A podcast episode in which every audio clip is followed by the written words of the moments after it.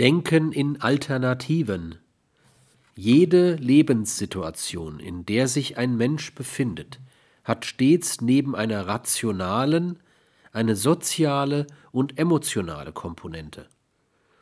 Diese Mehrdimensionalität ist eine der Gründe für die Möglichkeit, dass in aller Regel unter Rücksicht einer Reaktion eine Mehrzahl von Optionen bedacht werden kann, werden soll, werden muss.